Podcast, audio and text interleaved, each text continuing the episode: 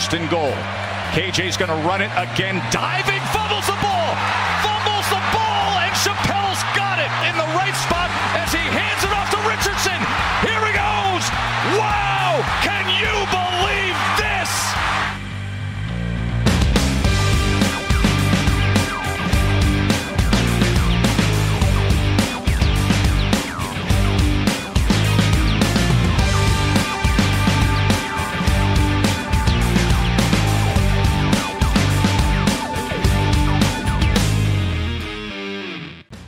Salut à tous et bienvenue pour ce nouveau rendez-vous du podcast Ball, un podcast consacré à l'actualité du collège football en français avec dans ce 225e numéro la part belle euh, faite à la sixième semaine de saison régulière de première division universitaire. Il s'est passé énormément de choses avec beaucoup euh, de têtes de série d'équipes classées au tapis avec la belle revanche notamment euh, d'Oklahoma, Georgia qui tape du poing sur la table et Miami en plein vice, hein, on peut le dire. En tout cas, euh, très clairement, euh, le flop du week-end. On aura l'occasion d'en reparler euh, avec le rédacteur et fondateur d'Issue Penant, Monsieur Morgan Lagré.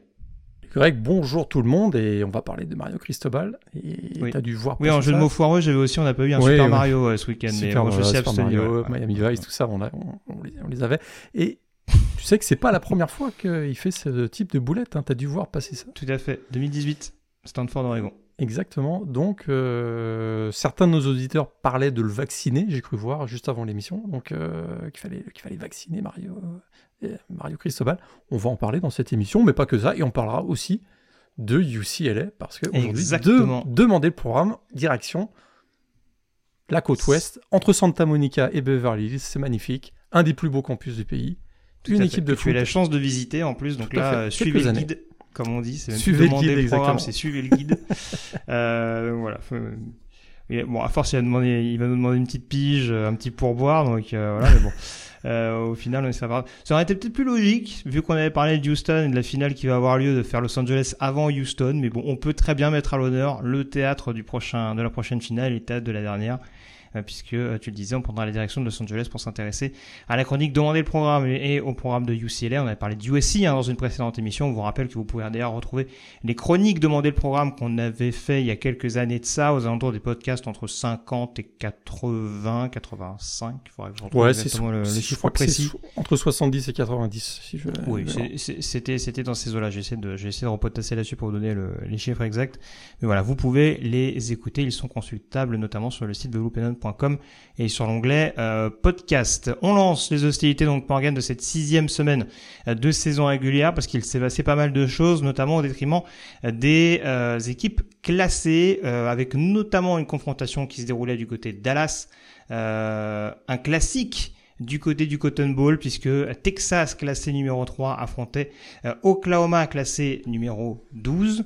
On se rappelle que l'année dernière, euh, le duel avait tourné court avec euh, un blanchissage, comme on dit par chez toi, euh, les Longhorns qui n'avaient fait qu'une bouchée euh, d'Oklahoma dans un début de saison extrêmement difficile à digérer euh, pour les pensionnaires de Norman. Hein, euh, L'arrivée tardive notamment de Brent Venables en tant que head coach et tous les changements qui s'en étaient euh, suivis, toute l'acclimatation on va dire qui était un petit peu nécessaire pour le coach et les joueurs.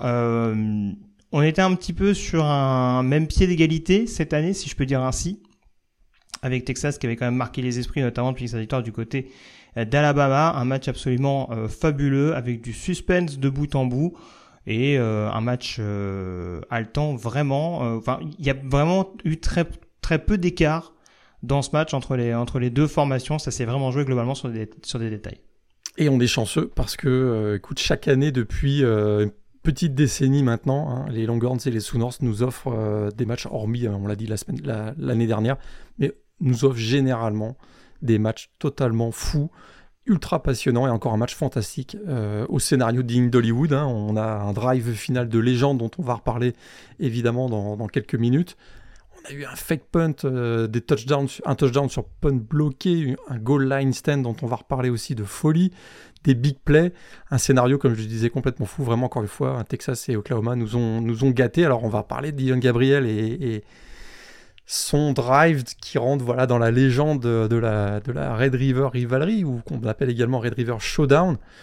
Peut-être son Aceman moment. Hein. On commence déjà hmm. à parler. Hein. Je crois que chaque année, on attend voilà, un joueur qui va se démarquer dans un match euh, d'envergure ou un match euh, très important et qui va réussir le, big play ou le drive qui va, qui va marquer les esprits des, votants au Westman. Peut-être que Dylan Gabriel, avec ce, dernier drive, peut-être plus que la passe de touchdown vers Nick Anderson, même s'il était sous une grosse pression et qu'il a eu, euh, voilà, qu'il a réussi à trouver le, son, son receveur, c'est peut-être l'ensemble du drive hein, qui, qui, est absolument fabuleux avec ces deux passes vers euh, Drake Stoops notamment et ses passes vers euh, Jalil Farouk.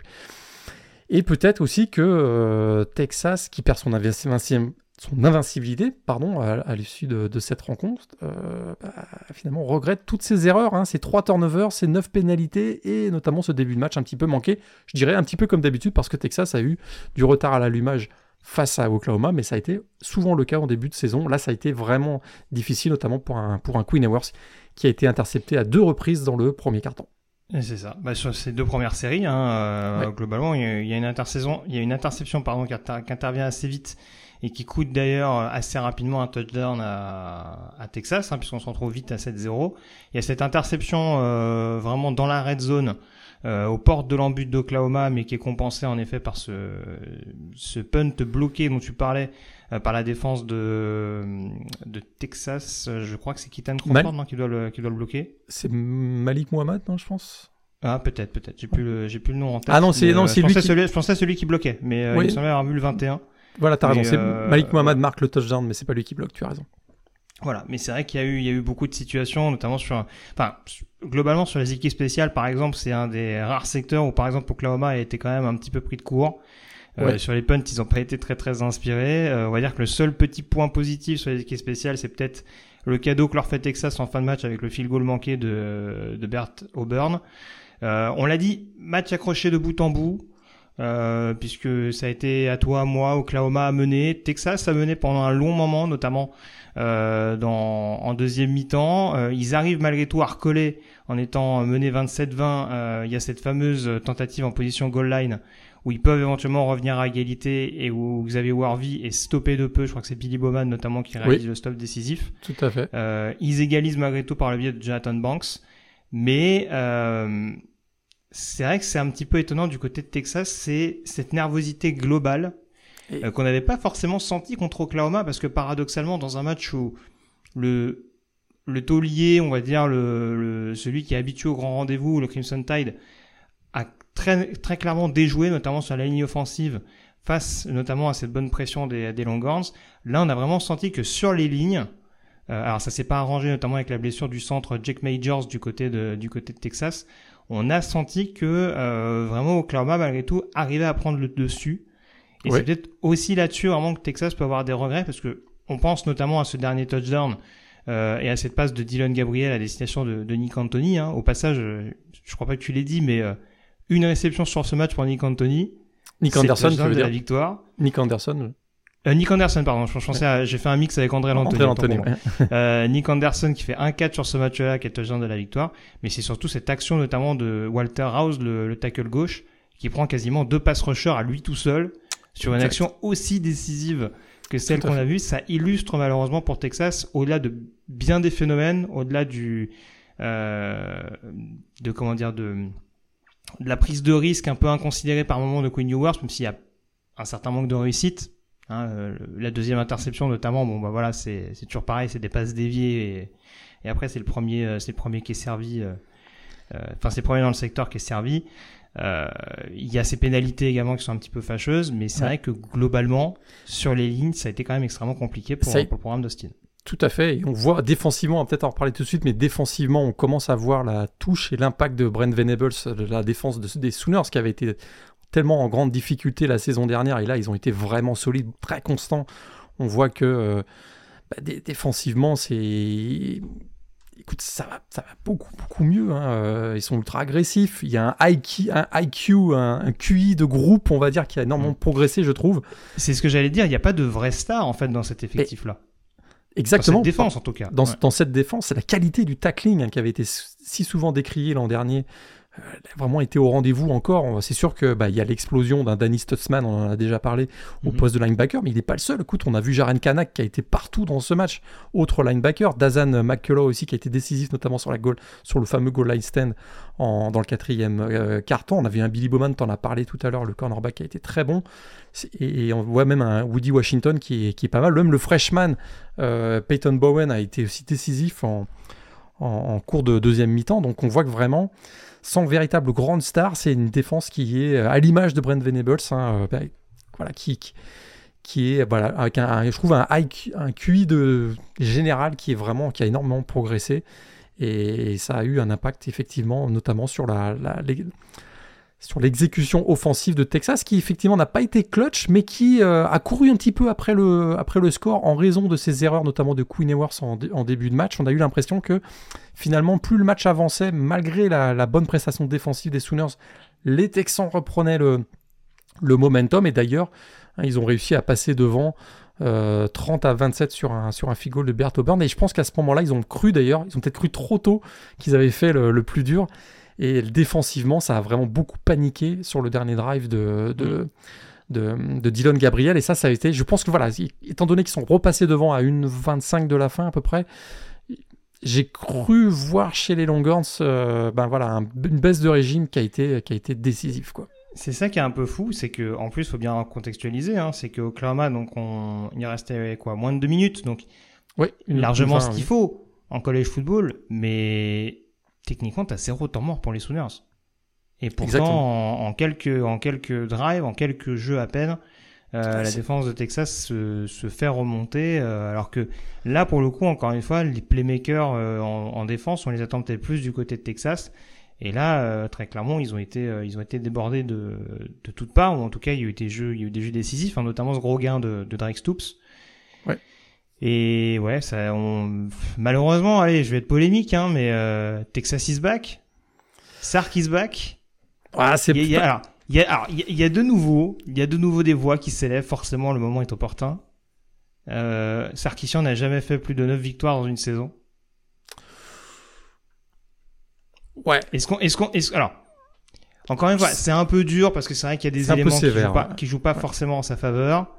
Maintenant, c'est vrai que malheureusement, et c'est vrai que je passe pour celui malheureusement qui tape un petit peu sur Sarkissian, mais je, sens le truc arriver depuis le début de la saison, de dire malheureusement il y a un ou deux matchs où du côté de Texas on va se dire il y avait la place et malheureusement ça passe pas. Donc là, il y a quand même un adversaire en face qu'il faut bien entendu respecter et c'est pas comme si Texas s'était écroulé, euh, je sais pas moi, contre Baylor euh, vu la vu la forme des Bears cette saison ils ont quand même affronté un, un programme assez costaud qui d'ailleurs leur a pris une place d'ailleurs dans le top 5 de la P Top 25 depuis, euh, depuis cette semaine.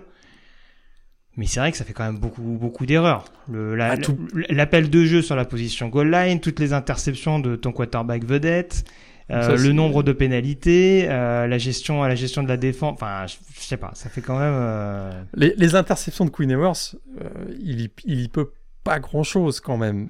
Il faut, faut tout oublies bah, rapidement qu'ils ont. je, parlais, de l'interception sur la passe de Sanders. La passe est quand même ultra téléphonée. Hein. Et d'ailleurs, il a eu beaucoup de mal à trouver son tight end. Tu me diras, il y a beaucoup, beaucoup de cibles. Euh, Mais j'ai un doute. Mitchell jouait ce match-là? Euh, Oui, oui, oui. Il finit avec trois réceptions. 33 euh, oui, c'est ça, ouais, ouais. Tu vois, je te trouve un petit... je l'ai tellement peu vu globalement que. Mais bon. Je te, trouve un petit peu dur parce que je trouvais justement qu'il y avait un ajustement très intéressant à la mi-temps, voyant que Queen Ewers était en difficulté à trouver. Écoute, il a quasiment mhm. trouvé que Jordan Whittington. Il a très peu trouvé Jatavion Sanders, une seule réception pour le Titan des Longhorns. Il a justement fait un ajustement en permettant à Jonathan, écoute, on en a, toujours pas parlé, Jonathan, Jonathan Brooks, de d'avoir un impact beaucoup plus fort sur, le, rendement offensif de l'équipe. Je pense qu'il avait misé beaucoup sur Queen Ewers en, en première mi-temps.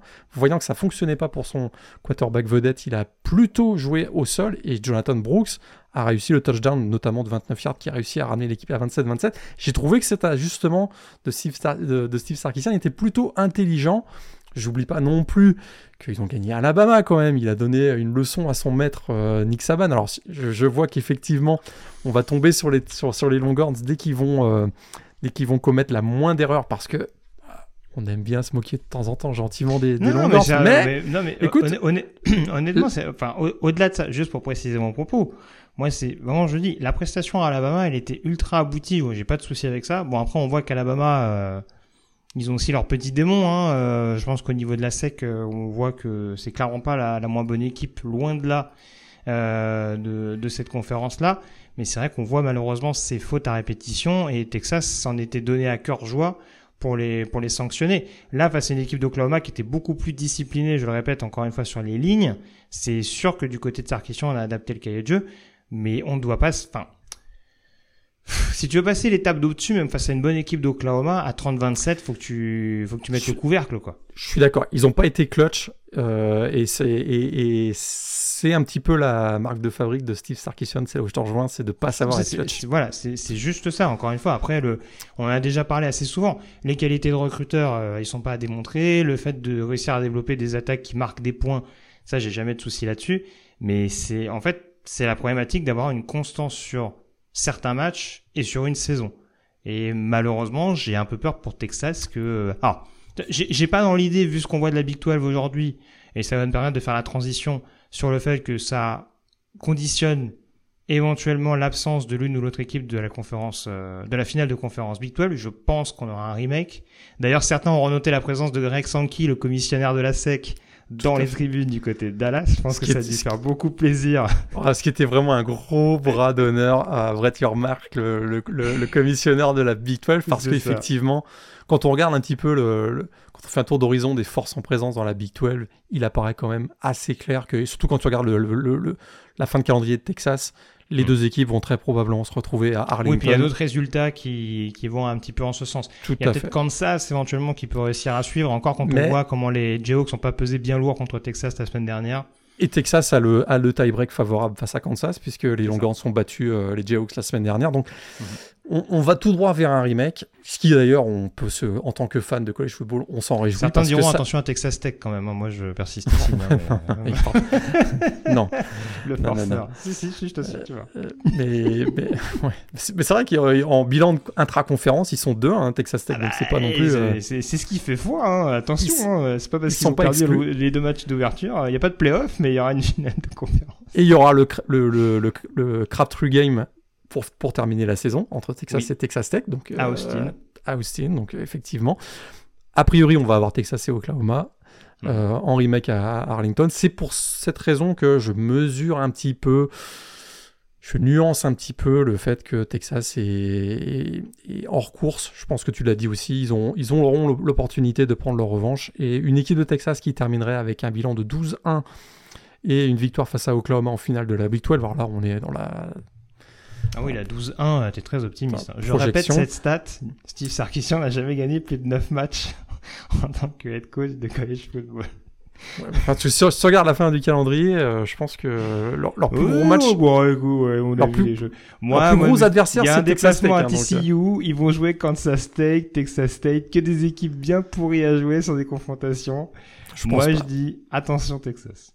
Écoute, ils auraient pu gagner ce match face à Oklahoma quand même. Écoute, ils sont pas, pas si loin, ils sont pas passés si loin que cela. C'est pas comme si c'était totalement effondré. Il y a ce dernier drive où effectivement, défensivement, ça laisse un goût amer. Surtout après Mm. avoir réussi à remonter le retard de 10 points. Mais je, je suis pas tant que ça inquiet pour cette Non, équipe non, non. de Texas. Après, après, après, justement, et c'est encore une fois, c'est pas pour vendre un faux suspense, mais c'est important de voir comment justement ce dernier drive va être digéré.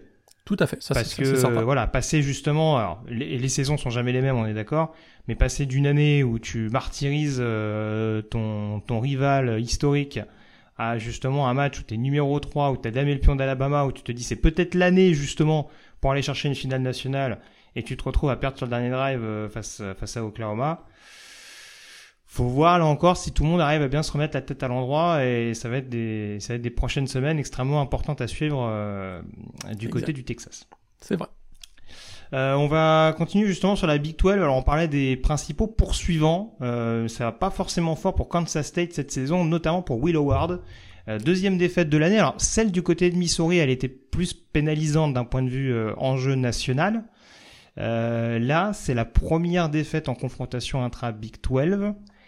Et du coup, euh, bah, un petit peu comme l'année dernière, on se dit, bah, même si Kansas State arrive à aller chercher une finale de conférence euh, Big 12, voire à la gagner, malheureusement, ça jouera pas en faveur de la conférence. Ouais, et en plus, euh, de, de, mémoire, il y avait aussi une histoire de revanche là entre Oklahoma State et Kansas State parce que je crois qu'il leur avait pas mis un 48 à 0 l'année dernière. Kansas ah, ça State, quelque chose. Ouais, je crois que oui. Et là, ils se sont fait ouvrir par euh, Alan Bowman euh, donc dans ce match. Donc ça a été oui, effectivement. Oli Gordon, ça fait un peu plaisir aussi au sol. Oli Gordon à 130 yards effectivement dans ce match. Donc ça a été un peu plus compliqué. Effectivement, Kansas State hein, ne sera pas en course pour euh, le titre de Big Ten, euh, de Big 12 pardon, cette année. Et puisque finalement, on a l'impression que quand on regarde la physionomie du classement et des forces en présence, tu l'as dit tout à l'heure, peut-être que la meilleure équipe, même si on garde un petit œil quand même sur West Virginia, qui est toujours invaincu en match intra-conférence, mais c'est peut-être oui, Kansas. Qui... Pas ce week-end, ouais. Mm. ouais c'est peut-être Kansas qui est, la, qui est la meilleure équipe, même si toi, tu, tu continues de croire à Texas Tech. Bien sûr. Donc, pourquoi, va... pourquoi faut pas y croire? Moi, je sais pas, ils ont, ils, alors, ils se sont baladés sur le terrain de Baylor. D'ailleurs, euh, saison assez apocalyptique de, de Blake Shapen, encore trois interceptions pour le pauvre. Ouais. Euh, et... Offensivement, c'est compliqué pour Baylor. Hein. Euh, c'est très compliqué pour Baylor. je pense que Dave Arundel, il commence à, il commence à bouillir lui aussi parce que bah, il avait fini par s'habituer. On rappelle qu'ils sont champions de conférence il y a deux ans. Hmm. Euh, il avait fini bon, par Après, il y s'habituer. a eu un gros renouvellement d'effectifs. Il y a le coordinateur Absolument. défensif Bah, Roberts ch- qui est parti, mais c'est vrai qu'offensivement, La chute, enfin, est, la chute est ouais. violente quand même. hein. Oui, c'est.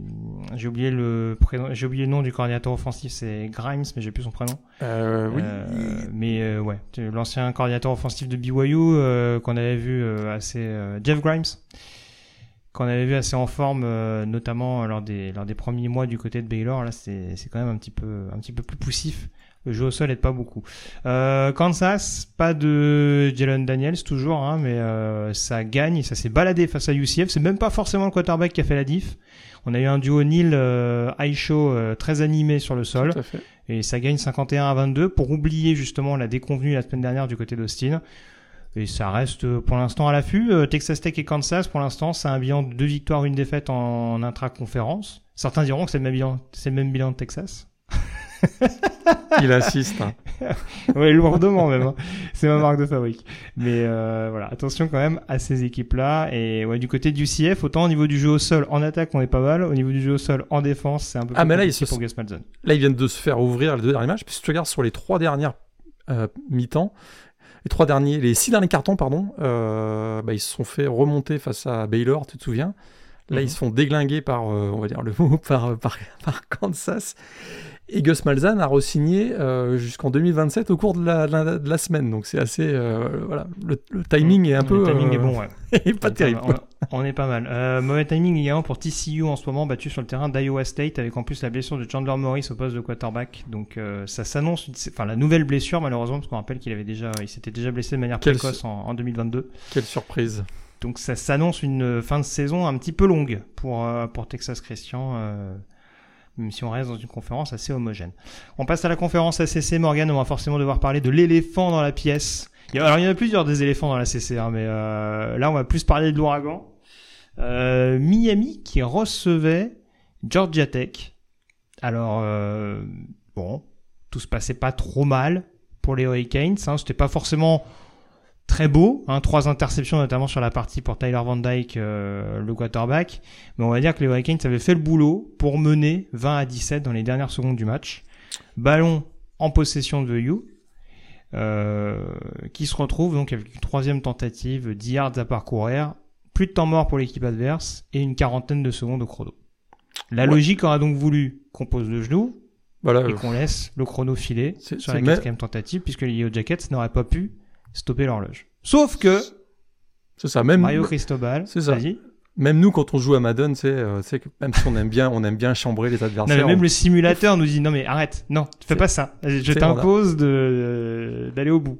On a tous configuré sur notre joystick le bouton euh, QB nil. Hein, tu bah, là, non, ça marche pas en fait pour Mario Non. Cristobal.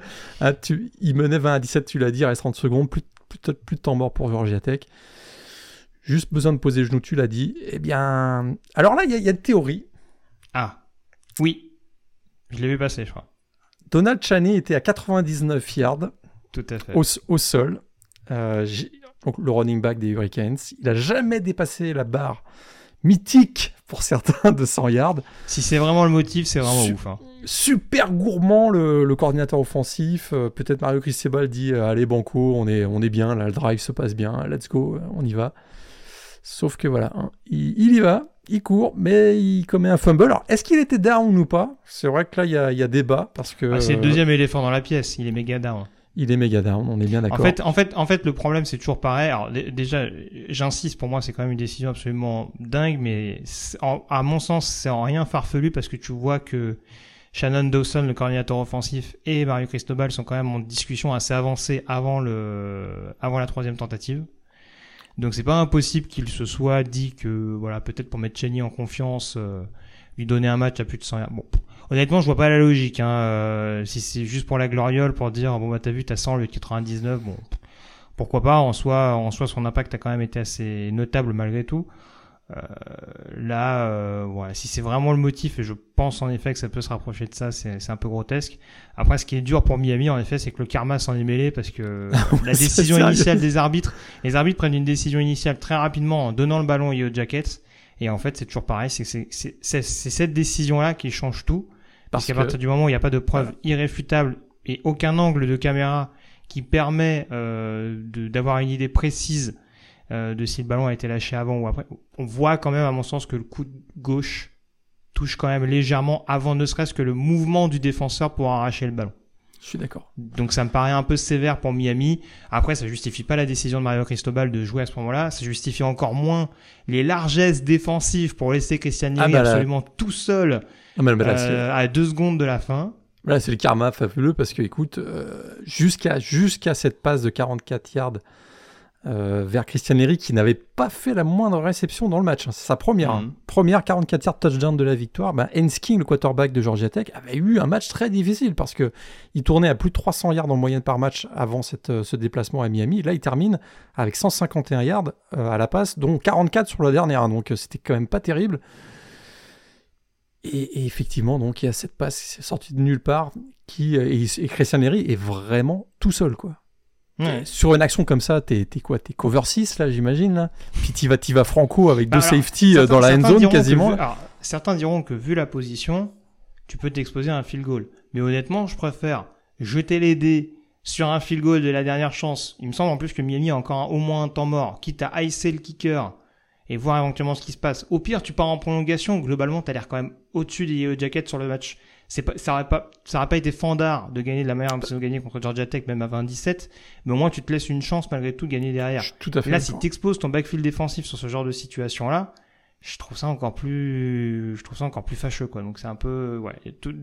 et tu, tu le rappelais en introduction, enfin, ce qui est, ce qui est ouf, encore une fois, on insiste là-dessus, c'est que c'est déjà arrivé à Mario Cristobal, quoi. Ce serait arrivé à un autre coach, on pourrait dire bon voilà, euh, excédent train. Mais quand t'es déjà passé par là, quand t'as déjà vécu une situation aussi humiliante, t'évites de répéter cette situation-là pour donner un yard de plus à ton running back, quoi. C'est, écoute, c'est assez fou. C'est assez fou parce qu'effectivement, on l'a dit, dit tout à l'heure en début d'émission, en 2018, alors qu'il était le head coach des Ducks de Oregon, exactement eu la même situation. Euh, il menait 31 à 28. Euh, il y avait juste à laisser Justin Herbert poser le genou pour la gagne. CJ Verdell court, fait le fumble, euh, rend le ballon à Stanford qui égalise à 31-31 sur un field goal mm. et finalement le Cardinal gagne en prolongation. C'était en 2018, hein, on parle pas, c'était il n'y a pas si longtemps que ça. Et puis ça avait marqué à l'époque, tu t'en souviens? Je me, souviens très bien pendant le podcast, on en avait parlé et reparlé et reparlé et puis on avait, on s'était interrogé sur la capacité de Mario Cristobal à gérer euh, les situations de, des situations critiques comme ça dans un match et c'est assez fou quoi.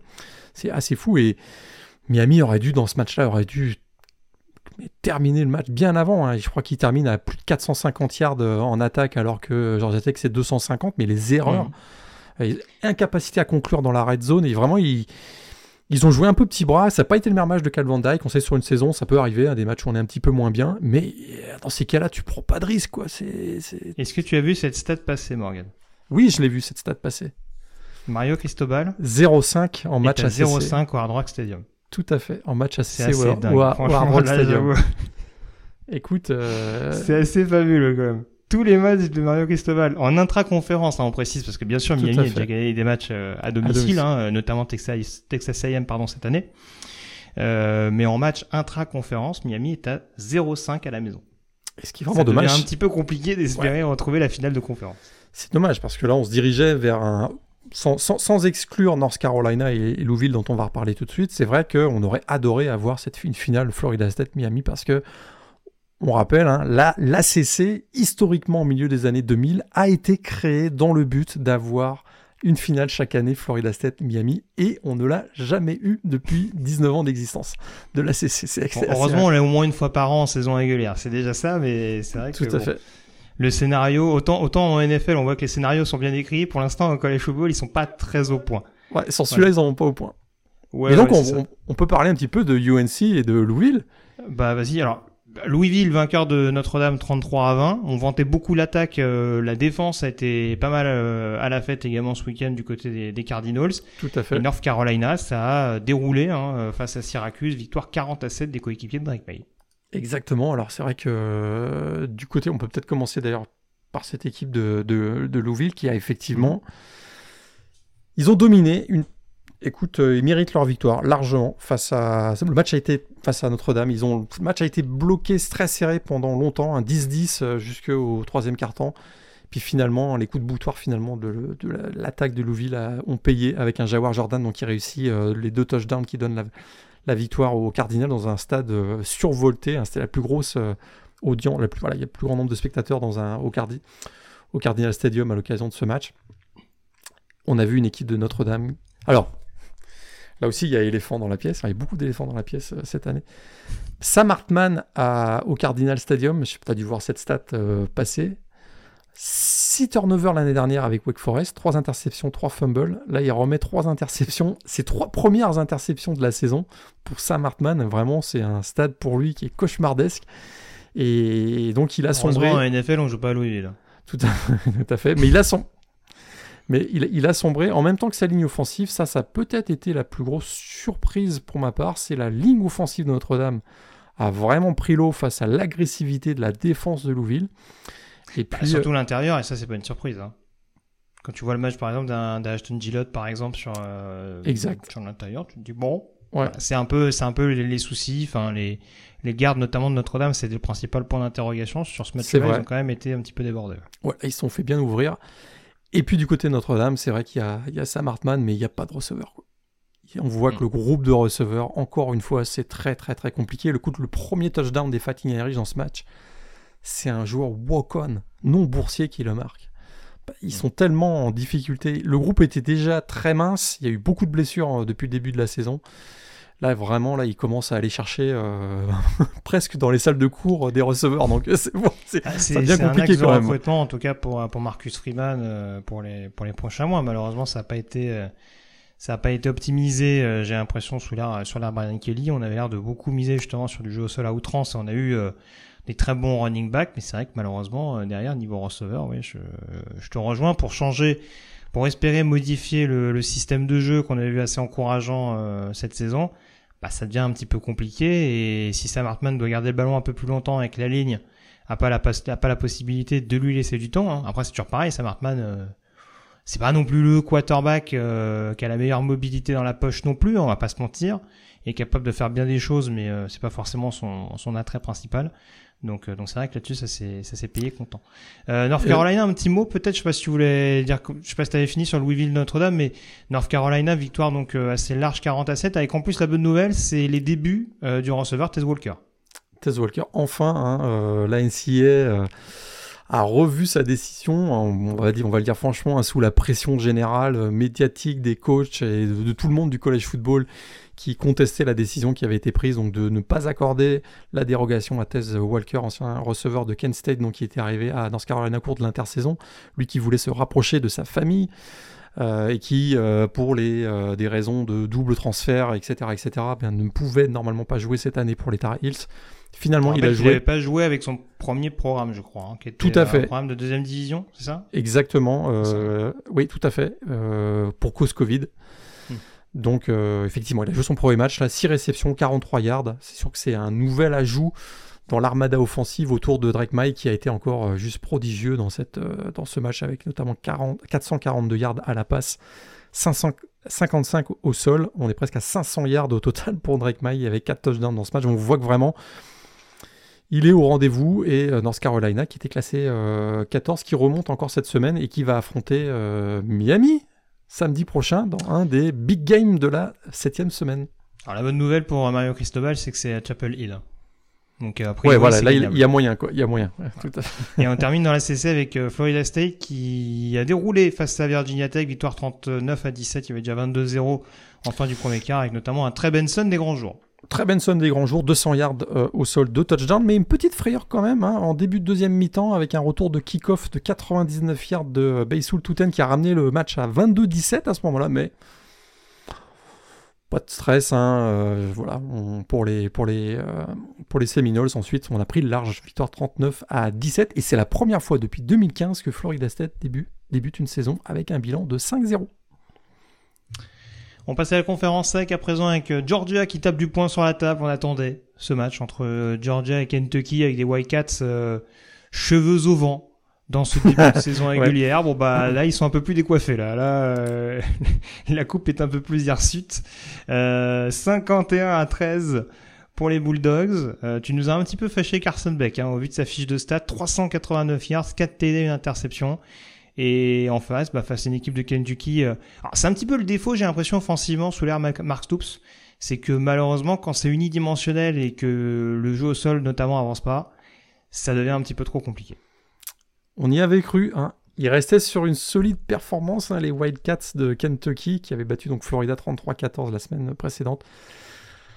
On s'était dit peut-être que ça y est, euh, Georgia va, va, chuter, va, chuter, tomber face à une équipe de Kentucky qui a le momentum. Euh, non, c'est pas du tout ça qui s'est passé, hein, parce que c'est vrai que Georgia restait sur, euh, des prestations un peu moyen, moyennes, on va dire. Hein. South Carolina et Auburn, on se souvient que ça a été très difficile, notamment mené au score de plus de 10 points à l'occasion de ces deux matchs. Finalement, Georgia avait bien répondu en deuxième mi-temps face à Auburn, et je vais revenir tout de suite. Et finalement, ils ont répondu aux critiques avec la plus belle des manières, donc avec cette, cette large victoire. Et peut-être qu'il s'est passé un petit quelque chose. C'est ce que j'ai écrit dans l'article sur le site de Blue Pennant. Il y a comme eu un petit déclic dans ce dernier drive face à Auburn.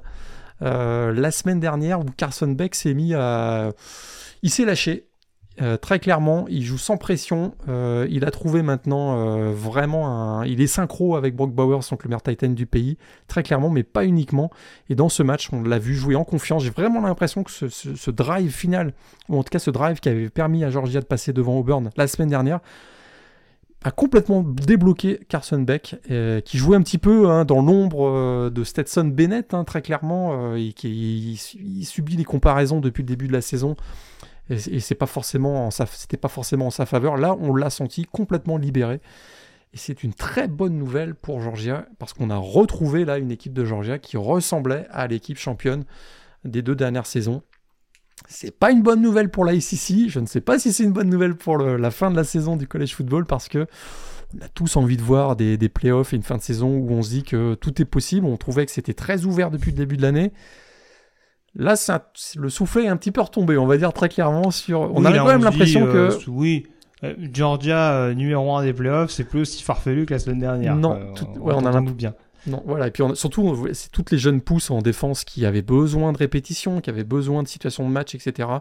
Ça commence à step up, hein, comme on dit. Et hmm. écoute, euh, Kentucky, ils ont, là, ils ont pris un 51 à 13, il n'y a rien eu à dire. Et eux qui étaient quand même, eux qui avaient la meilleure défense, ou la deuxième ou troisième meilleure défense du pays contre la course, ils se sont fait ouvrir. Euh, et comme en attaque, euh, ben, tu l'as dit, ils, ils étaient très unidimensionnels en, comptant sur peut-être une nouvelle Super performance de Ray Davis, bah, pas du tout. 59 euh, petits yards pour le running back des Wildcats. Résultat, on a vraiment vu une équipe très équilibrée de Georgia, dominante. Et comme je disais, c'est pas bon signe pour la fin de la saison dans la SEC, sauf pour les fans des Bulldogs, évidemment. Tout à fait. Ça, c'est à l'est. À l'ouest, ça continue d'être euh, aussi indécis. Globalement, alors Alabama et LSU se sont tous les deux imposés à l'extérieur. Euh, dans des contextes assez différents. Euh, un peu plus défensif forcément pour Alabama, victoire 26 à 20. Un peu plus offensif forcément pour LSU qui s'impose 49 à 39 avec au comble du comble un pick six pour s'imposer dans un match où la défense a été débordée de toutes parts.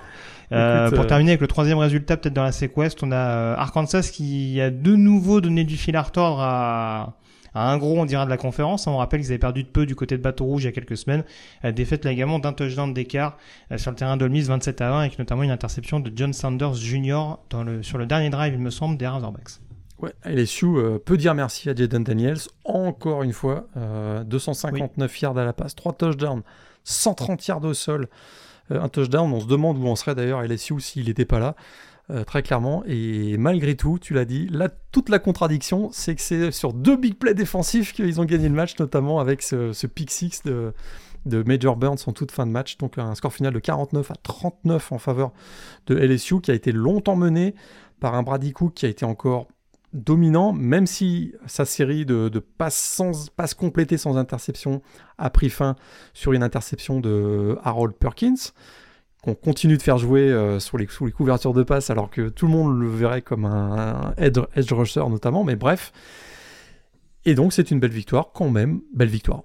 Sur le plan comptable en tout cas pour LSU qui... oui, elle est, bonne à prendre en tout cas. Elle est bonne à prendre. Parce que, écoute, c'était un match euh, entre équipes classées, en déplacement, dans une grosse ambiance encore une fois au Fort Field. Donc euh, écoute, euh, ça prend, on prend du côté d'LSU. On prend, on prend cette victoire du côté d'LSU. Pour Alabama, peut-être un, petit mot. Euh, Jalen Milrow, c'est, écoute, euh, c'est que des courses et des longues passes. Hein. Euh, le, jeu, le, jeu intermédiaire. En tout cas, Burton en a bien profité. Et d'ailleurs, faut avoir, pardon, euh, que si je tape pas dans mon micro, ce sera mieux. Euh, faut avoir petite blessure au passage pour euh, pour Burton euh, sur ce match-là. dommage alors qu'il avait frôlé les 200 yards à la réception sur cette partie. Ouais. Exactement. Et puis Alabama souffre encore de son indiscipline. Hein. 14 pénalités encore dans ce match. si j'ai bien vu la stat, c'était 9 false start encore dans ce match. Hein, c'est assez, assez fou. Et quand en plus euh, la ligne offensive continue de souffrir avec 6 sacs. Alabama, ça gagne. Alabama, c'est probablement la meilleure équipe de la ICC West. Euh, encore une fois, euh, cette année, c'est pas le Alabama des, des grandes années, mais ça progresse et méfiez-vous, méfiez-vous. Cette équipe d'Alabama pourrait arriver à, point, on va dire, au moment où ça compte, fin novembre à suivre. Et c'est pas si tu as vu peut-être une dernière stat, mais le bilan de Nick Saban depuis qu'il est arrivé à Alabama contre, en match contre des équipes non classées, 115-1. Hmm. c'est juste irré irréel. beaucoup de place pour les upsets. Et, la, et, la, seule défaite contre une équipe non classée, c'était il y a deux ans contre Texas A&M. C'est pour ça que cette, stat est, ressortie lorsque euh, Ethan Small avait réussi le, le, kick de la victoire surprise face au Crimson Tide. Euh, très bien. J'allais rajouter quelque chose, bien entendu, j'ai eu un petit trou noir. Oui, euh, je suis toujours aussi fan de Max Johnson, hein, bien entendu, au poste de quarterback. Ah, ces petits lancers flottants d'un quarterback gaucher. Alors là, la défense d'Alabama, c'est friser la moustache. Ah, Alors là, franchement, euh, là, je, je, suis désolé, hein, mais honnêtement, euh, c'est quand même un peu. Euh, à chaque fois qu'il y avait un catch, on se dit, oh là là, c'est passé peu, mais c'est passé quand même. Hein. bon, bref, ça c'est ça c'est une petite parenthèse. On passe à la Pac-12 à présent? Il s'est passé moult choses notamment du côté de Los Angeles. On va en parler tout à l'heure de LA, ça tombe bien. Euh, c'était le théâtre euh, d'événements pour le moins majeurs, avec notamment ce USC Arizona euh, pour le moins ébouriffant. C'est possible qu'il soit dans ton top 3 de la semaine. Hein. Je m'avance un petit peu en le oh, disant. Oui. Mais on est, on est vraiment sur, du, sur de la Pac-12 After Dark. À son de meilleur. haut vol. Ah, tout de à fait. très haut vol. Alors, honnêtement, je sais pas quel pari je vais faire, mais alors si USC termine la saison invaincue, avec toutes les réserves qu'on émet depuis le début de la saison et cette prestation face à Arizona, alors là, franchement, j'en mange mon chapeau, hein, parce que franchement, la, prestation globale, le début de match absolument atroce de la part des Trojans, euh, le fait de se retrouver à jouer une prolongation euh, face à une équipe d'Arizona qui était quand même largement dans leur corde, alors que USC avait réussi quand même à prendre à prendre l'ascendant. On précise quand même au passage que du côté euh, d'Arizona, on n'était pas avec le quarterback titulaire, hein, ah de Laura, parce que c'est Noah ah Fifita qui, qui jouait à sa place. Freshman. Freshman. Euh, ils sont fait ouvrir également sur le jeu au sol avec Jonah Coleman, hein, euh, le grand Jonah Coleman sur le jeu au sol et le fameux jeu au sol légendaire des Arizona Wildcats. Tant qu'à faire. Euh, ils prennent combien? 500 6 yards au total? En attaque de nouveau la défense de USC. C'est honnêtement les bras tombent. Franchement, heureusement qu'ils ont Caleb Williams et qu'ils ont des joueurs capables de faire des big plays. Parce, Parce que franchement, ça dépasse le, le, le, bon sens enfin, ça, ça dépasse la logique. J'ai presque envie de dire ce qu'on a vu du côté de Los Angeles ce week-end. Et ce qui est inquiétant, c'est que euh, c'est de pire en pire chaque semaine. C'est-à-dire Mm. qu'on pourrait se dire, avec les pratiques, avec l'apprentissage, avec la vidéo, etc., il y, a, il y a quand même moyen de. Quand même moyen de progresser, hein, de corriger des petites choses, etc. Non, non, ça s'empire. Tu l'as bien dit, 5 touchdowns à la passe pour euh, Noah Fifita, donc euh, freshman, qui jouait son deuxième match, je crois, qu'il avait déjà joué la semaine dernière. On sait que l'équipe de Jeb Fish, le, head coach de- des Wildcats, c'est en progrès à Arizona. C'est vraiment en progrès. Il y a des joueurs intéressants, notamment au poste de receveur ou en défense. Mais écoute, euh, écoute sans, les pénalités, hein, je crois qu'il termine à 99 yards sur pénalité, euh, Arizona. Sans les pénalités, ils auraient gagné le match. Et malgré, mal- malgré tout, USC avait eu, a eu l'occasion de l'emporter sur un, sur un field goal de 25 yards. hein. on ne parle pas de 50 yards, à 25 yards. Ils l'ont manqué. Et puis derrière, c'est euh, le grand what the fuck dans la, dans la prolongation. Avec, cette, avec ce, ce, ce- jeu à, deux- à deux points en troisième prolongation, de cette course de Caleb Williams euh, qui a qui est ultra osé avec cet alignement atypique où on a euh, cinq joueurs, je pense, complètement sur la gauche, cinq receveurs sur la gauche. Et, euh, et finalement, on a joué le, on a joué, on a joué le 1 contre 1 Non, mais de c'est ça c'est ça qui est extraordinaire et presque on a envie de dire mais le pauvre Mario Cristobal parce que franchement un truc aussi basique que ce qu'il tente avec Miami ça passe pas. Et là là, USC ça- ils sont là limite à dire vas-y euh, Caleb cours les yeux fermés. Et heureusement le mec au physique et euh, on, on va dire à, à l'évitement il arrive à aller chercher du bout du bras un touchdown qu'il doit jamais qu'il doit jamais avoir quoi. C'est enfin Et en c'est- plus, le jeu est vraiment il y a tellement, des décisions très curieuses quoi. Le jeu est tellement osé et un peu euh, inexplicable, c'est que lui-même après le match, et, euh, il a dit, je la sentais pas celle-là. Je la sentais ouais. pas parce que je il y déteste. a pas grand monde qui devait être euh, Je déteste courir quoi. Donc quand il prend le snap, il se dit on va pas y arriver quoi. Donc euh, Ah, mais- et, fina- et finalement il réussit. heure- Heureusement que c'est Arizona, j'ai presque envie de dire. Heureusement qu'en face, t'as pas des athlètes hors normes en défense, mais je me dis, sur ce genre de, sur, sur des confrontations vraiment, euh, fais ça contre Utah, Washington, Oregon, Est-ce que- euh, ça passe pas, hein. Et puis ça, ça passe parce que euh, je pense que le jeu qui a... donc là il prenait l'avantage 43-41 et je pense que Mhm. l'attaque d'Arizona fait un une course sweep en... sur la Ouais, gauche. c'est pas, une toss? Oui, enfin, c'est une, une toss sur le côté gauche. Toss ouais. sweep, ouais, Oui, c'est oui. ça, oui, exactement. pardon, et... Et stoppé par Mason Cobb, ouais. tu te dis, enfin, tu t'en- tentes jamais un pitch comme ça sur une sur, un jeu où tu dois marquer touchdown quoi. Et Non, donc, mais tout était insensé sur, Ça- alors, sur, sur le match globalement, mais notamment la fin du match. euh, là, j'avoue que là, j'avoue que ça m'a ça m'a quand même un petit peu interrogé. Mais là où- là où je ça te passe pour USC. on voit pas, on voit pas comment USC peut s'en sortir. Ils ont, ils ont encore des gros gros matchs. Ils jouent à Notre-Dame la semaine prochaine. Bon, on va voir ce que ça va donner. Mais ensuite, ils ont Oregon et Washington, si je me, si je me trompe pas encore. Donc, euh, Ça va arriver. Assez... Bah, il y a Utah. Je pense qu'il va arriver assez vite euh, Ouais. chez chez USC. écoute, comme tu dis, cette équipe-là termine invaincue à la fin de la saison, c'est qu'il se sera passé quelque chose de Ah non, mais là, d'assez euh, miraculeux, quoi. Là, c'est fou. Là, lançait les paris sur Twitter, faites quelque chose, mais euh, non, je, je promets, je, euh, voilà, je, je tiens un pari si USC finit la saison invaincue, mais là, je ne vois pas dans quel monde c'est possible. Et on n'est pas les seuls à le penser parce que bien qu'il soit invaincu à 6-0 aujourd'hui, il gagne chaque semaine, mais il continue de descendre au classement AP Top 25. hein. Donc, c'est- ça. C'est ça. Non, mais il y a une forme de logique. Bon, moi, ça me rassure. C'est-à-dire qu'au moins, le comité, voit- enfin, le, la- ne serait-ce que la P Top 25 voit les matchs. Tout à fait. Ne, ne- ne serait-ce que la société de presse euh, regarde les rencontres. Je, je commençais à en douter un petit peu. Donc, euh, donc oui, oui, c'est quand même un petit peu, c'est quand même un petit peu inquiétant. Euh, ils vont peut-être bientôt se faire doubler par Oregon State, hein, parce que Oregon State, ça a gagné sur le terrain de California, victoire 51 à 40, je crois, sur le score. Je vais pas me tromper. Beaucoup de points là également hein, la Pac-12. Tout La fameuse fait. grosse défense de Californien hein, que nous vend euh, Justin Wilcox depuis des années et des années et qui fonctionne très bien. Ouais, c'était le, un de- probablement le meilleur match. 52-40, pardon. Ouais, 52-40 est probablement le, le meilleur match hein, de DJ Wagalelei depuis qu'il est arrivé à- chez les Beavers avec Tout à fait. 5 passes de touchdown, dont 3 à destination d'un Jack Velling, le Titan, que... Que tu n'avais pas en fantasy et qui m'a qui m'a qui m'a cher. coûté, qui m'a coûté cher ce week-end. Mais bravo à lui. Mais t'es pas à 0,6 en fantasy, toi. Non, absolument pas. C'est- Voilà, parce que je me moque de USC qui est à 6-0. euh, Il y en a en fantasy qui sont à 0,6. Mais bon, bref. Pas la ramener. Euh, à Los Angeles, toujours, il y avait UCLA Washington State. Euh, alors là, pour le coup, les quarterbacks n'ont pas été spécialement inspirés. hein. On attendait beaucoup de cette confrontation entre Dante Moore et Cameron Ward. Alors j'ai J'ai passé un petit peu de savon sur, Cameron Ward, sur Cameron Ward il y, a quelques, il y a quelques jours. Bon, en protection du ballon, pour le moins suspecte. Et on parlait de stats étonnantes tout à l'heure. Tu l'as peut-être vu passer. La meilleure défense du pays actuellement, en termes de yards par jeu, c'est UCLA. Hmm. Et écoute, ils ont très bien défendu face à Cameron Ward. Deux interceptions pour le quarterback des Cougars. 19 sur 30, même pas 200 yards euh, à la passe. Et effectivement, ils ont provoqué également euh, deux fumbles.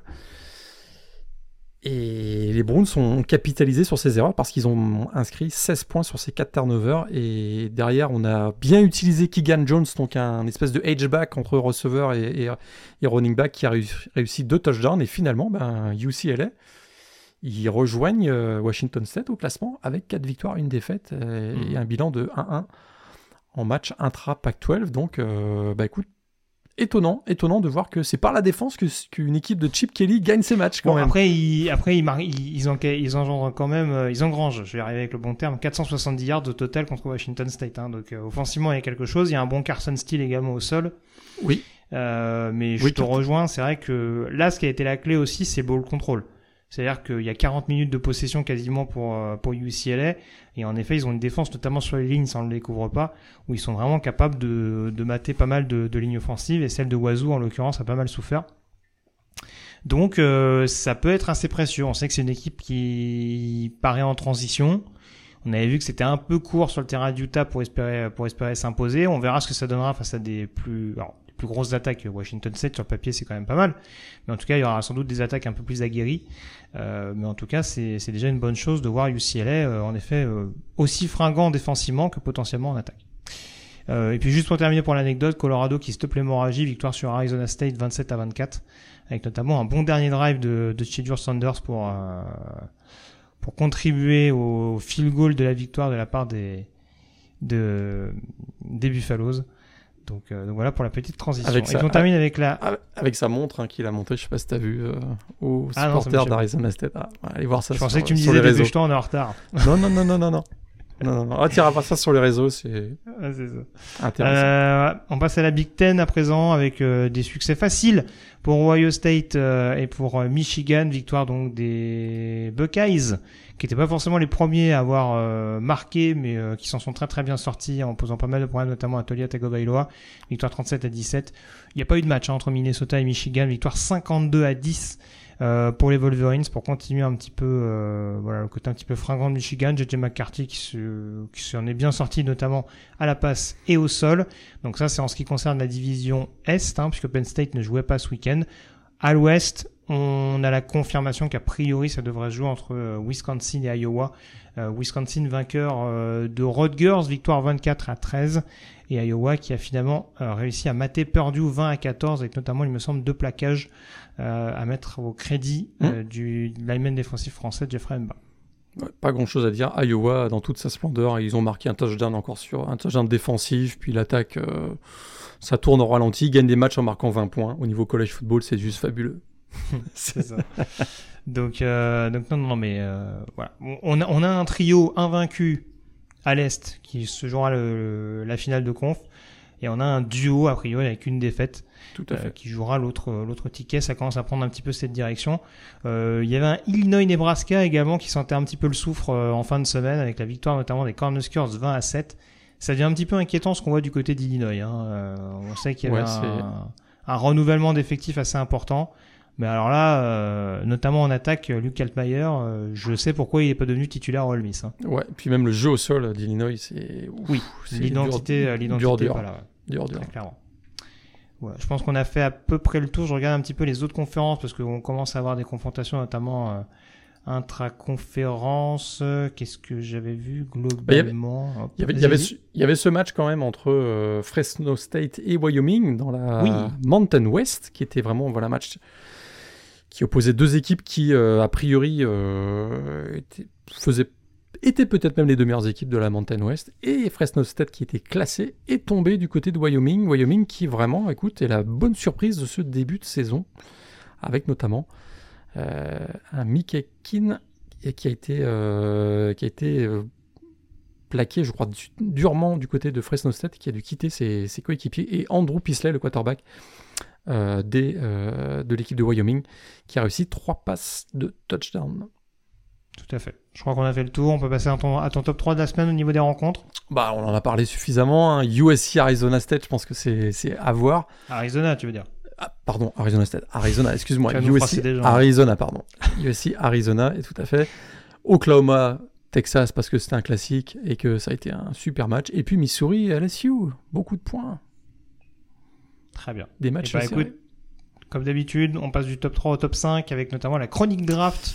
Est-ce que ton quintet de tête a changé cette ah, Écoute, euh, j'ai beau essayer de trouver euh, des moyens de changer ce top 5, euh, je... ça change pas beaucoup, hein, je t'avoue. on va voir si d'ici la fin de la saison, il y a quelques... il n'y a pas eu de changement, hein, je vais dire très franchement. Caleb Williams, euh, toujours numéro 1, mais j'aime ce que je vois de Drake May. Je t'avoue que je crois que certains scouts NFL vont être plus intéressés par, euh, par Drake May que par Caleb Williams. Mais pour l'instant, je le mets numéro 1, Caleb Williams. Marvin Harrison Jr., qui a été fabuleux encore en deuxième mi-temps, notamment mhm. face à Maryland ce week-end. Euh, je le mets donc le numéro 2, le receveur d'Ohio State. Olufashanu, il n'a pas joué ce week-end. Le left tackle de Penn State, numéro 3. Brock Bowers, Titan de Georgia, encore très bon ce week-end face à Kentucky, numéro 4. Et donc Drake May, le quarterback de North Carolina, en 5. Un peu de changement de mon côté. Tu le disais, Olufashanu qui n'a pas joué et qui, à mon sens, reste numéro 1. Euh, numéro 2, donc Caleb Williams de USC. Numéro 3, Drake May de North Carolina. Numéro 4, Marvin Harrison d'Ohio State. J'ai beaucoup hésité entre Jared Verse et Brock Bowers. Je vais garder Jared Verse en numéro 5 avec Brock Bowers, vraiment euh, on the verge comme on dit. Tout à fait. Ton joueur de la semaine, lequel est-il? Je crois qu'on va en attaque. Tout à fait, et on en a parlé brièvement tout à l'heure. 9 réceptions, presque 200 yards, 2 touchdowns. Jermaine Burton de Alabama, un ancien prospect 4 étoiles, originaire d'Athens. Et c'est d'ailleurs du côté de Georgia qu'il a commencé sa, sa carrière, mais qui a été transféré à Alabama. C'était au printemps 2022, si je me rappelle bien. Alors un receveur avec beaucoup de vitesse, on a pu le voir euh, ce week-end face à Texas A&M, il avait fait un 4,40 sur le fameux 40 euh, yards, le dash de 40 yards, euh, donc, voilà, qui permet de mesurer la vitesse des, receveurs notamment, très explosif, grosse accélération, très agile, un joueur très fluide finalement. Il a des bonnes mains évidemment, on l'a vu ce, week-end, mais je crois que c'est surtout un speedster comme on appelle, comme on, les nomme généralement, parce qu'il est moins à l'aise hein, sur les passes 50-50 où il faut jouer physique, on va dire. Donc je le, voilà, je le vois essentiellement comme un joueur qui va se développer comme un, comme un asset, comme on dit, dans une attaque de la NFL, plus comme un speedster. Et, il va falloir qu'il corrige aussi ses, problèmes de drop. On sait que parfois ça lui a coûté cher, notamment lorsqu'il était du côté de Georgia. Alors est-ce qu'il marchera dans les pas de, des Jameson, Williams, euh, Jalen Waddell et Devonta Smith en étant euh, drafté au premier tour? Je ne le crois pas je le projette plutôt comme un troisième ou quatrième tour, mais un joueur vraiment intéressant et qui monte en puissance et qui est aujourd'hui, on va bien le dire franchement, à peu près la seule arme offensive, euh, au poste de receveur d'Alabama. Alabama qui a tellement produit de super joueurs ces dernières années au poste de receveur, là c'est à peu près le seul. Mais pour l'instant, il fait le boulot, et notamment cette semaine, c'est pour ça que je voulais le mettre en avant. 9 réceptions, 197 yards, 2 touchdowns, à l'occasion de la victoire d'Alabama à Texas A&M. Très bien. Bah écoute, euh, moi je vais également parler d'un receveur, parce que je vais parler d'un receveur extrêmement productif. Euh, ce week-end, il s'agit de Jacob Cowing, receveur euh, d'Arizona, qui a mis au supplice l'excellente défense de USC, je pense qu'on peut le dire. mais voilà, forcément, c'est surtout dans, dans l'embut qu'il a fait la différence au cours de ce week-end, hein, parce que le receveur le plus productif des Wildcats, c'était c'était Ted McMillan. Mais le joueur clutch, sur lequel Noah Fifita a pu s'appuyer, euh, c'était en effet Jacob Cowing, ancien receveur notamment euh, de l'université de, UTEP, hein, qui a transféré la saison dernière pour franchir un palier supplémentaire dans l'attaque euh, très verticale de Jetfish. Et on se rend compte justement que il a un profil qui peut être intéressant, mine de rien, en NFL, un profil assez, assez hybride. cette boîte de vitesse qui peut lui permettre, en effet, d'être assez dangereux sur du jeu profond, et surtout un gabarit, une explosivité qui peut lui permettre d'être extrêmement dangereux dans un premier temps au niveau du slot. Alors certes, il y a des qualités enfin, il y a, y a un profil physique qui peut notamment le desservir euh, sur des situations de, de bloc. Forcément, c'est pas un receveur extrêmement costaud. Euh, c'est un joueur qui forcément en homme à homme va poser quelques questions quand il va falloir l'évaluer euh, dans l'optique de l'arrivée chez les pros. Mais là encore, je me dis que c'est quand même un profil assez complet dans la NFL moderne. C'est un joueur qui peut plaire. Et je me dis que là encore, aux alentours d'un troisième, quatrième tour grand max, dans une classe de receveurs qui me paraît assez homogène. Alors c'est sûr qu'il y a beaucoup de noms qui peuvent éventuellement sortir dès les premiers deuxième tours vu ce qu'on en voit. Euh, mais je pense qu'il y a des noms qui peuvent nous surprendre et Jacob Cowing peut faire partie de cela dans le processus draft. Euh, S'il venait à s'inscrire, il me semble qu'il est encore que junior avec l'histoire des, années offertes, euh, Covid, etc., etc. Mais, euh, mais je serais étonné quand même qu'il revienne l'année prochaine sur le campus, euh, sur le campus d'Arizona. Donc à surveiller dans les mois à venir, vous l'aurez compris, une classe de receveurs à suivre de très près en 2023. On a fait le tour sur la chronique draft, Morgan. On peut euh, rester sur la côte ouest, hein, parce qu'on la quitte pas beaucoup. Hein. Depuis tout à l'heure, on parle beaucoup de la Pac-12, des receveurs d'Arizona, etc., etc. On va rester euh, du côté de Los Angeles. On va reprendre la direction, en tout cas, de LA pour s'intéresser notamment au campus de UCLA, euh, University of California, Los Angeles, avec une des, des universités phares. Peut-être, on en parlait un petit peu en off, une des universités qui a une certaine réputation aux États-Unis, mais pas que. Ah, pas que. Parce que euh, bah, pour beaucoup de Français et d'Européens, UCLA, ça s'est longtemps appelé UCLA. Parce que c'était arboré sur les fameux t-shirts et les fameux euh, sweatshirts portés par certains des Européens dans les années 80. Hein, euh, lorsqu'on commençait à voyager un petit peu plus, mais un peu plus démocratique du côté de, l'autre côté de l'Atlantique, on revenait avec son pull et avec son euh, t-shirt UCLA, comme on disait à l'époque. Et c'est un petit peu euh, par ce moyen que euh, beaucoup de gens ont découvert la fac de UCLA, qui est une grande fac aux États-Unis. On, peut dire qu'en NFL, la référence un petit peu, la référence un peu populaire, c'est les Raiders. En college football, c'est un peu UCLA quand même. On peut dire ça, effectivement. Euh, fac créée en 1880 à Los Angeles, donc tu l'as dit, initialement pour former euh, des professeurs, les professeurs des écoles, parce que à l'époque c'était l'explosion de la population en Californie. Alors UCLA fait partie du réseau public, tu l'as dit, University of California depuis 1919. C'est la deuxième fac la plus ancienne de ce réseau, après le voisin Cal Berkeley, un petit peu plus au nord, dans la banlieue de San Francisco. UCLA fait partie est considéré euh, comme une publique Ivy, hein, le cercle fermé des facs prestigieuses, des facs publiques prestigieuses en compagnie de, des Michigan, des Texas, de Virginia, également de North Carolina. Alors en 1929, il y a eu la construction du site le plus important de la fac, euh, donc c'était à Westwood, au nord de Santa Monica, si vous connaissez un petit peu Los Angeles, nord de Santa Monica, au sud de la colline de Beverly Hills environ 32 000 étudiants en premier cycle, 14 000 étudiants en deuxième cycle. Chaque année, UCLA euh, reçoit 170 000 demandes d'inscription.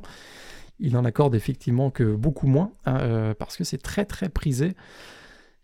C'est tout simplement la meilleure fac publique aux États-Unis. Hein. Il n'y a, pas, a pas contestation. Classé 22e dans la plupart euh, des classements.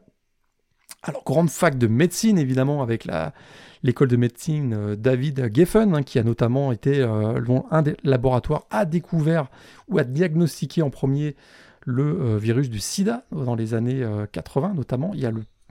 C'est considéré comme le, Ronald Reagan Hospital est considéré comme le meilleur hôpital aux États-Unis, c'est pas plus compliqué.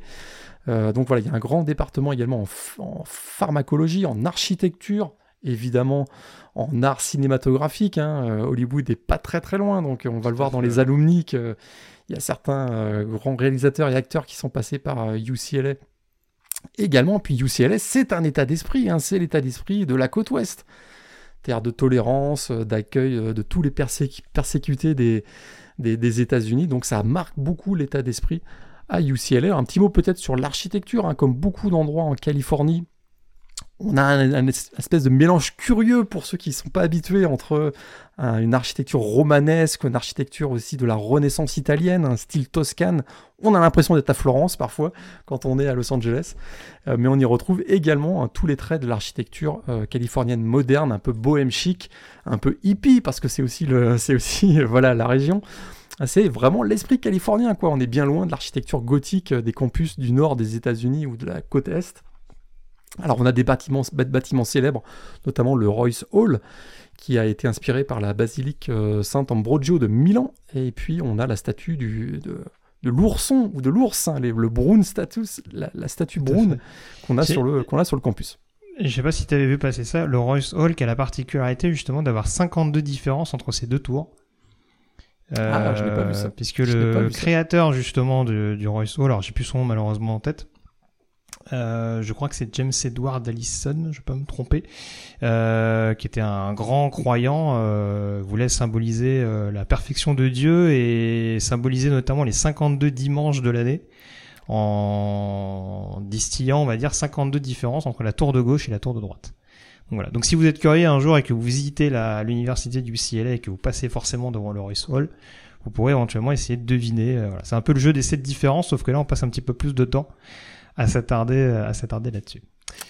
Euh, et oui, tu, tu, veux que j'enchaîne sur la tradition de l'ourson, peut-être? Tant qu'on ah bah tant qu'on développe là-dessus, en effet, euh, la fameuse statue euh, du Broin, qui est notamment sujet, et ça c'est un petit peu incontournable, et ça nous permet de faire la, la passerelle justement avec le côté très sportif de UCLA, parce qu'on pourra pas forcément y couper, euh, mais forcément, vous le savez, rivalité euh, ancestrale désormais avec l'université de, de, USC, et euh, pour préserver notamment euh, la, le fait que la statue soit dégradée, euh, il y a une tradition locale qui veut que voilà, il y, ait des rondes assez fréquentes, notamment en période justement de, de Victory Bell, oui.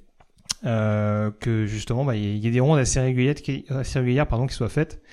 Euh, avec vraiment des, des campements qui sont montés autour de autour de l'ours pour pour être sûr justement que euh, on ne la peint pas d'une couleur euh, d'une couleur qui ne serait pas appréciée sur le sur le sur le campus. Donc voilà, c'est devenu c'est devenu clairement une une habitude à tel point qu'on met qu'on met carrément l'ours dans une petite boîte pour eh être sûr pour être sûr que personne ne puisse ne puisse voilà salir l'honneur de, ce, de, de cet animal sacré euh, du côté, euh, du côté du campus. Alors, UCLA, c'est un, une fac, des programmes académiques prestigieux, mais c'est aussi le sport.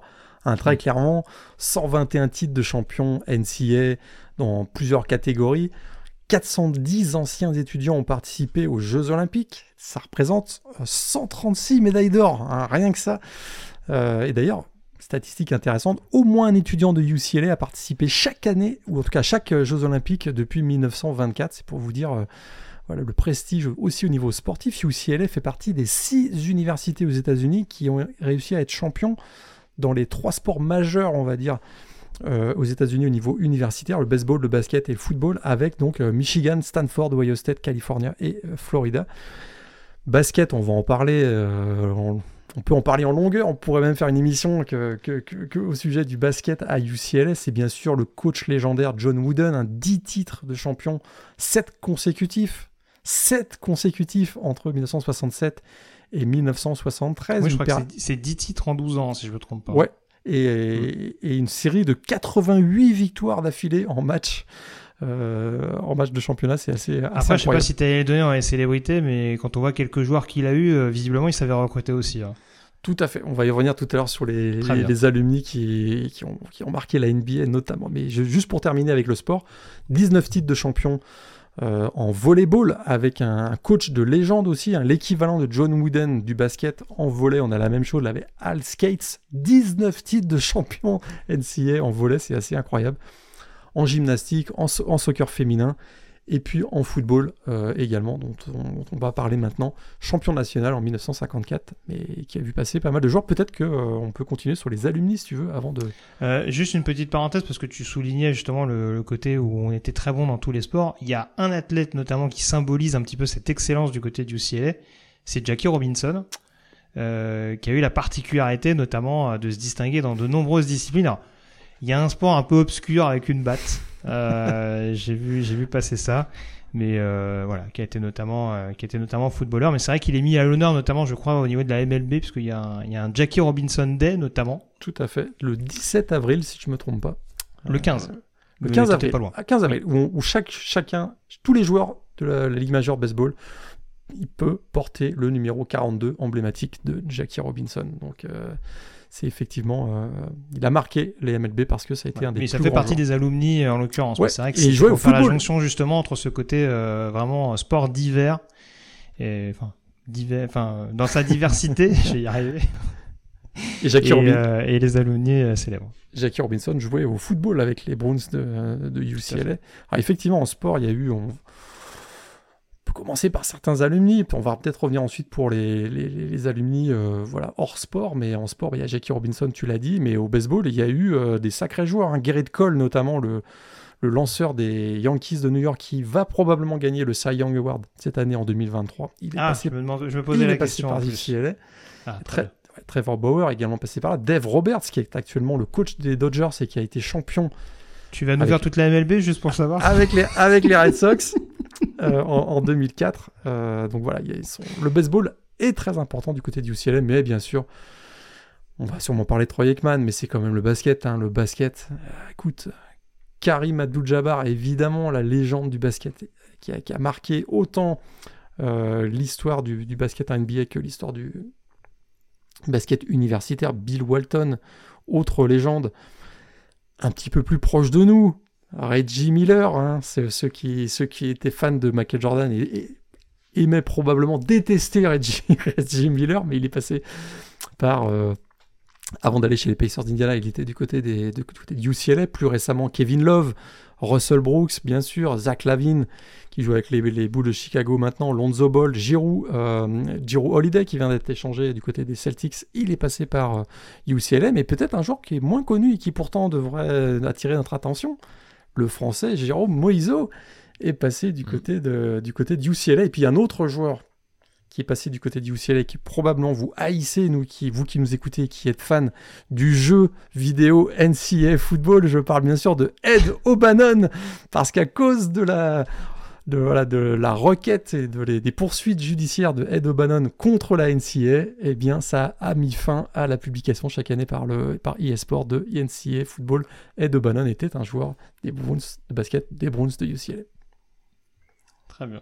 T'as été, t'as été, alors t'es resté plus sur le sport, à raison. Ah bah, Euh, maintenant, c'est vrai que c'est, très attaché également au tennis. Hein. Euh, Oui, Jimmy oui. Connors qui sort de UCLA, Arthur Ashe Arthur Ashe. à également fait. qui a donné son nom bien entendu à, à l'enceinte notamment de, de l'US Open. Euh, et puis beaucoup d'acteurs. Hein. Euh, on a du Jack Black, du James Franco, du Sean Astin. Bon, après, encore une fois, on est à Los Angeles. Hein. On va pas Ben Stiller également. Ouais. euh, qui est passé dans le coin. James Dean, bien entendu, euh, qui était qui était un Californien euh, pure souche. Spock, puis, Monsieur Spock de Star Trek Monsieur- aussi. Léonard Nimoy. Spock, exactement. Et puis peut-être pour terminer, Jim, Jim Morrison, le chanteur des Doors également, qui est passé par l'université du UCLA, donc euh, donc du beau linge. Voilà, donc tout ce qui est euh, donc tout ce qui est euh, culture, euh, sport, euh, sport, euh, cinéma et musique. Voilà. Exactement. Il y a Et je l'ai pas dit d'ailleurs au passage, tu, tu, tu rappelles la proximité avec, euh, avec notamment Hollywood euh, et notamment l'architecture très atypique de UCLA. Il y a énormément de, de films qui ont été tournés sur le campus de UCLA Absolument. justement euh, de par le de par d'une part la proximité et d'autre part le, le décor euh, le décor assez assez particulier qui s'y prête. Tout à fait. Peut-être un petit, fo- petit focus sur le, le programme de foot. Euh, bah, on l'a dit hein, tout à l'heure, il y a une rivalité avec USC, mais la réalité, c'est qu'ils ont souvent été dans l'ombre de USC. Un seul titre de champion national et ça commence à remonter 1954. Alors, il y a certes eu 17 titres euh, de champion ou co-champion dans la PAC-12. Et on sait aussi que cette année 2023, c'est la dernière année de UCLA dans la PAC-12, puisque direction la Big Ten à partir de l'année prochaine. Alors on sait que la, la rivalité avec USC va être préservée, hein, la fameuse Victory Bell dont tu as parlé tout à l'heure, mais celle avec California, donc Cal Berkeley, on en a parlé aussi tout à l'heure, euh, quel est son avenir? Ça, c'est plus incertain. On verra ce que ça va donner dans les, années qui vont venir. Très bien. Voilà ce qu'on pourrait dire en tout cas euh, sur l'université du UCLA. On se retrouve la semaine prochaine pour un nouveau Demander le programme. Avant cela, on s'intéresse à la septième semaine de saison régulière, Morgan, qui va commencer assez tôt cette semaine. On reviendra sur le programme global. Est-ce qu'on peut dire que l'affiche incontournable de cette septième semaine, c'est encore un match de Pac-12 Alors, ça dépend. Ça dépend. Ça dépend de quoi de, de, de, ta rivalité, donc personne n'arrive à prononcer le nom entre Notre-Dame et USC, c'est ça C'est sûr, c'est sûr qu'a priori, ça va être parce qu'on l'attend depuis beaucoup de semaines et que c'est pour certains une petite peut-être la finale ou la répétition. Bah, c'est ça, on a eu un avant-goût de finale, on a eu un potentiel avant-goût de finale Big 12, on a peut-être un avant-goût de finale Pac-12 ce week-end. Avec Washington, euh, Oregon, cette rivalité du nord-ouest des États-Unis, effectivement, qui va enflammer encore donc euh, bah cette région de la Pac-12, puisque effectivement c'est le duel entre Michael Penix Jr. et euh, Bo Nix. Les deux équipes qui ont assurément le plus impressionné dans la Pac-12 depuis le début de la saison vont se retrouver, se croiser, et peut-être que c'est seulement la première fois que ces deux équipes s'affrontent avant la revanche un petit peu plus tard dans la, dans la saison, parce que, bah, je le répète, euh, on a du mal à imaginer aujourd'hui que ces deux équipes ne vont pas se retrouver en finale, tellement elles ont été dominantes depuis le début de la saison. Après, il y a beaucoup de matchs entre équipes classées. Hein. Euh, on va y revenir avec les pronos, mais euh, il y a quand même un Oregon State UCLA également hein, dans la conférence Pac-12 qui ne gâchera rien. Tout à fait. Le, Tout à fait. Le, le fameux Notre-Dame Miami, puisque Miami est toujours classé, hein, visiblement. Non, non, euh, North Carolina Miami. J'ai dit quoi? T'as dit Notre-Dame, Notre-Dame Miami. Ah, c'est Notre, Notre-Dame USC. voilà, j'ai sauté une ligne, autant pour moi. North Carolina, Miami, pardon, avec Miami qui est donc toujours classé euh, malgré la, la bévue euh, de ce week-end. Et puis Notre-Dame également toujours classé, numéro 21, euh, qui reçoit en effet USC dans le même temps du côté du Notre-Dame Stadium. Donc, pour, pour ce les trois principales affiches, notamment entre équipes classées ce week-end. Pour remporter le bâton de pèlerin que l'on nomme que l'on nomme, je t'attends. Le, Jewels, c'est illégal. Pas mal, pas mal, t'es pas mal. Je sais pas. Là, je l'ai pas sous les yeux. Il faut que je l'ai sous les yeux, sinon ça marche pas. J'ai le Jewel, mais le le Silly Gelal, là, je l'ai pas. Euh, à, chaque, fois, ça m'échappe. Il y a trop de G, trop de H. Tu sais, les noms irlandais, moi, j'ai du mal. je, je, le dis tout de suite. Hein, à, à, Dublin, généralement, je suis un peu en galère. Euh, le programme de cette semaine, tu m'arrêtes bien entendu s'il y a potentiellement un upset alerte. Oui, vas-y cette semaine, à partir de mardi, mardi 10 octobre, c'est le début d'une période très importante, puisque si vous suivez le college football et la NFL, il y aura du football tous les jours à partir de mardi jusqu'à la Thanksgiving américaine, donc le, dernier week-end de novembre. du, 10, octobre jusqu'à la Thanksgiving, du foot tous les soirs, que vous soyez fan de NFL ou de college football, parce que ça commence dès mardi. mentir, il y a des... Oui, on va pas se mentir, il y a des soirs où vous allez un peu moins vous exciter de d'autres, hein, on va pas se mentir. Mais bon, bref. Mardi, c'est sympa. Tu, fais bien de le préciser. Octobre, novembre, normalement, on devrait en avoir. Euh, voilà, c'est ça. Appalachian State, Coastal Carolina, c'est pas mal. On devrait en avoir pour son argent, a priori. Euh, on commence avec donc de la ligne mardi à mercredi à 1h du matin. Alors, la CUSR a remplacé la MAC, hein, c'est officiel. Euh, il y aura beaucoup de matchs de CUSA, notamment en milieu de semaine, avec donc dans la nuit de mardi à mercredi à 1h du matin heure française, Middle Tennessee qui recevra euh, Louisiana Tech. Un petit Jacksonville State Liberty qui peut être très intéressant à 1h30 du matin. Alors on le rappelle, Jacksonville State ce sera pas éligible pour une finale de conférence dans la CUSA, mais en tout cas ça produit du beau jeu depuis le début de la saison. Euh, sachant que Liberty est très bien placé également, Invaincu. est un gros candidat pour euh, déjà d'une part pour la finale de CUSA, voire peut-être pour un bowl euh, majeur en fin d'année. Hein, attention. ils sont invaincus actuellement. Euh, les Flames, tout à fait. et puis on aura également un, un, Appalachian State Coastal Carolina qui aura plus des allures un peu de d'historique, hein, on va dire. C'est vrai que Coastal Carolina, on l'a dit, pour l'instant c'est deux victoires en cinq matchs. Donc va falloir se remettre un petit peu d'écart. dans la nuit de mercredi à jeudi à 1h30 du matin, on aura Florida International contre UTEP. Je pense que vous pouvez passer votre chemin éventuellement. À 3h, New Mexico State, Sam Houston State. Hein, on pense à notre camarade Antoine, hein, mais je pense qu'il sera peut-être un des rares Français à suivre ce match. Même si New Mexico State peut revenir à 3-3, je crois. Hein, mais Sam Houston State, depuis le début de la saison, c'est pas foufou. Enfin, en tout cas, euh, ils finissent beaucoup... Euh, ils finissent souvent près, euh, près de l'équipe adverse, mais pour l'instant, ça gagne pas depuis l'intégration de la première division. Dans la nuit de jeudi à vendredi à 1h du matin, Houston qui recevra West Virginia dans une confrontation intra-Big 12. SMU sera en déplacement du côté 10 Carolina, ce sera à 1h30 du matin. Dans la nuit de vendredi à samedi, là ça peut être assez sympathique, à 1h du matin, potentiel choc de la conférence américaine entre, entre Memphis et Tulane. Mhm. On a peut-être deux des quatre plus gros candidats dans cette conférence, avec peut-être SMU et UTSA dans une moindre mesure. Euh, en tout cas à surveiller. À 2h du matin, Utah State, Fresno State, voir comment les Bulldogs vont réussir à se remettre notamment de cette défaite sur le terrain de Wyoming. Et puis à 4h du matin, euh, pour ceux qui veulent suivre éventuellement Colorado, il y aura la réception de Stanford, a priori, pour essayer d'aller chercher cette cinquième victoire de la saison qui les rapprocherait d'une éligibilité pour un bowl en fin de saison. Samedi à 18h, Georgia numéro 1 euh, se déplacera du côté de Vanderbilt, hein, a priori pour euh, continuer de surfer euh, et d'aller chercher un septième succès en sept matchs. Michigan recevra Indiana, a priori pour surfer, pour rester invaincu également cette saison. Ohio State en déplacement à Purdue face à Jeffrey Mba et les Boilermakers. Un match a priori quand même prenable euh, pour les Buckeyes de ce qu'on voit depuis le début de la saison. Florida State qui recevra Syracuse dans un match là aussi a priori prenable. Tout ça c'est à 18h. Hein. Donc les quatre premiers de la P-Top 25 qui joueront en même temps en début de soirée, donc samedi heure française. Euh, à 18h toujours Alabama qui recevra Arkansas. Euh, on aura également un petit peu plus tard à 21h Utah euh, qui recevra California dans la Pac-12, Penn State qui recevra euh, UMass également du côté du Beaver Stadium, le fameux Washington-Oregon qui sera à 21h30. Donc voilà. À ne pas manquer. Oui, c'est ça. Dans l'idéal, ce serait bien, si vous voulez trouver plusieurs écrans, débrouillez-vous. Mais ce serait bien d'avoir celui-là un petit peu sous les yeux, sachant qu'il y a un petit Tennessee Texas A&M qui peut ne rien, ne rien gâcher à côté. Donc, au moins, il peut y avoir des points. Ouais, ce sera il y a un truc qu'on peut pas reprocher à Texas A&M, c'est que voilà, ils peuvent être un peu permissifs niveau points, ça tombe bien, ils tombent sur les sur les Volunteers. Juste pour euh, l'esthétique du match, d'ailleurs l'esthétique du match puisque c'est le fameux checkered game du côté de Texas, donc avec ce cadre, avec ce quadrillage blanc et orange dans les tribunes. Tout à fait. Euh, Oklahoma State, qui après avoir épinglé Kansas State à la maison, essaiera de damer le pion du voisin Kansas, nouvellement classé, euh, toujours à 21h30.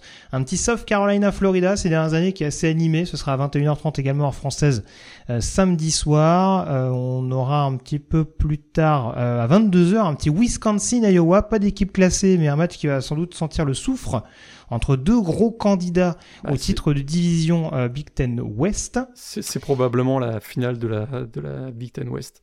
C'est ça. À minuit et demi, Louisville, classé numéro 14, qui rendra visite à Pittsburgh pour qui la saison ne se passe pas très très bien. D'ailleurs, j'ai vu passer que Phil Jurkovec passait Tiden officiellement, je crois, du côté des Panthers. Ouais. Exactement. Pour, pour laisser justement euh, les coups des franches à Christian Veilleux sur le poste de quarterback. Exact. Donc on attendra de voir, parce qu'il me semble que Pittsburgh était exempté ce week-end. Euh, À 1h du matin, Washington State qui recevra Arizona, attendez-vous à des points. Euh, toujours à une heure, LSU qui recevra Auburn, attendez-vous à des points. ouais. À une heure toujours, Texas State, Kansas State quand même, les deux outsiders qu'il faut jamais écarter euh, dans la course à la Big 12, on en, déplaise aux fans des Longhorns. Euh, et puis un petit peu plus tard, donc à une heure, un petit Air Force Wyoming. Si vous aimez le jeu au sol, alors là, vous allez en prendre plein la tronche.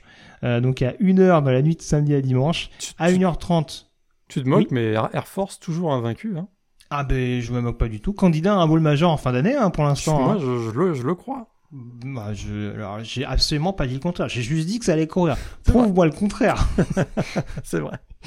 Et à 1h30 du matin, Notre-Dame qui reçoit USC et North Carolina qui recevra Miami, ce sera la même heure. Kentucky également qui recevra Missouri hein, entre deux outsiders euh, assez joueurs depuis le début de la saison à la conférence sec. Le Oregon State UCLA ce sera à 2h du matin et puis on suivra également les prestations de Duke pour le premier match sans Riley Leonard avec la réception de NC State. NC State pour l'instant qui souffle un peu le chaud et le froid. Euh, ils ont dû s'employer pour battre Marshall ce week-end 48 à 48 et 41 pardon, avec paradoxalement un énorme match du linebacker du Wolfpack Peyton Wilson. Voilà, ça c'est pour la petite transition. Les pronostics, du coup, on y vient avec, euh, bah écoute, euh, ça tombe bien, on a quatre matchs en équipe classée. On va sans doute commencer par le North Carolina Miami. Moi, j'y vais avec les Tar Moi aussi, Tar Oregon State, UCLA. UCLA pour moi. Oregon State. Notre-Dame USC. Notre-Dame. Notre-Dame également. bah après, je dis, moi, moi, moi, je suis tellement en on a mode, tous pensé. Euh, on me full believer pour les Trojans maintenant. Là, je, là, j'y crois jusqu'au bout. Hein, là, euh.